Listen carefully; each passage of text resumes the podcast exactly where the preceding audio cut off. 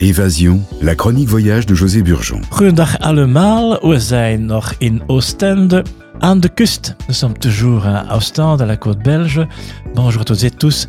Pour les amateurs de culture, la maison James en sort et la demeure où l'artiste vécut et travailla jusqu'à sa mort en 1949. La majeure partie de ces tableaux ont été créés dans l'atelier qu'il y aménagea au grenier de la maison de ses parents.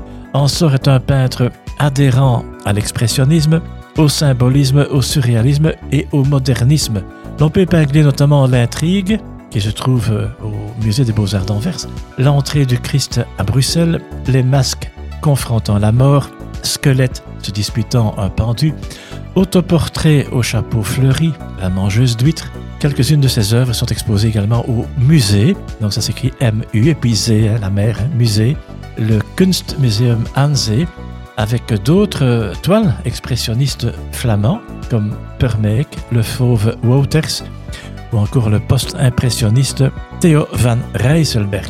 Je dois signaler que en 2024, la ville d'Ostende rend hommage au grand maître ostendais né il y a 75 ans. Donc on voit déjà la publicité 2024 Ostende, la ville de James Ensor, l'année Ensor, l'année 2024. Beaufort 24 positionne à nouveau la côte belge comme destination touristique culturelle. La triennale Beaufort se déroulera du 27 mars au 3 novembre 2024. L'art et la culture font partie intégrante de la politique stratégique de la côte belge et grâce à Beaufort, notre intention étant de la positionner comme destination touristique culturelle pendant une plus longue période. L'art s'invite dans le décor de la côte belge et de la mer Citation de Sabine Lahaye Batteux, c'est la présidente de Westour, l'Office du tourisme de, la Flandre occidentale, et députée au tourisme. Ostende, c'est aussi une ville verte, et mon coup de cœur, c'est le parc Léopold.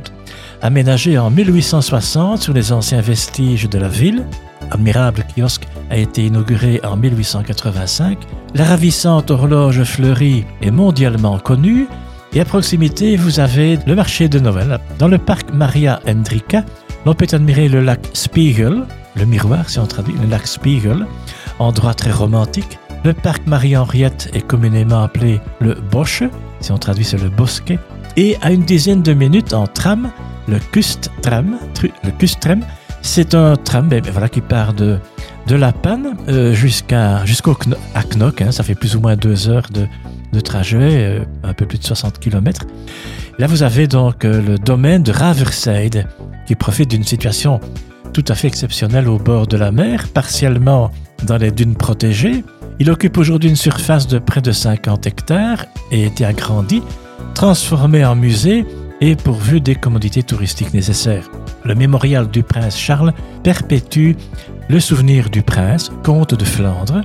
Vous avez là le musée de plein air et le mur de l'Atlantique euh, qui propose deux promenades différentes. La Première Guerre mondiale montre les positions de la batterie Aachen, construite en 1915. De nombreux éléments de cette batterie côtière, aujourd'hui unique en son genre, ont été conservés. Deux postes d'observation, quatre emplacements de canons avec dépôt de munitions annexes et un abri contre bombardement. La visite du circuit comprend aussi un ensemble datant de 1941 avec des abris de troupes, toilettes, chambres à provisions et un poste de secours. Une deuxième promenade conduit le visiteur à travers les positions bien conservées de la batterie Salzwedel-Neu. L'ensemble a été restauré et réaménagé dans l'état d'origine tel que le Feldmaréchal Rommel l'a vu lors de sa visite en décembre 1943. La semaine prochaine, je vous parlerai une dernière fois, donc la troisième chronique sur Ostende avec la gastronomie, toujours un moment important lors d'un séjour à la côte belge et notamment ici à Ostende. Dank u wel en tot binnenkort. Tot straks, dank u dag.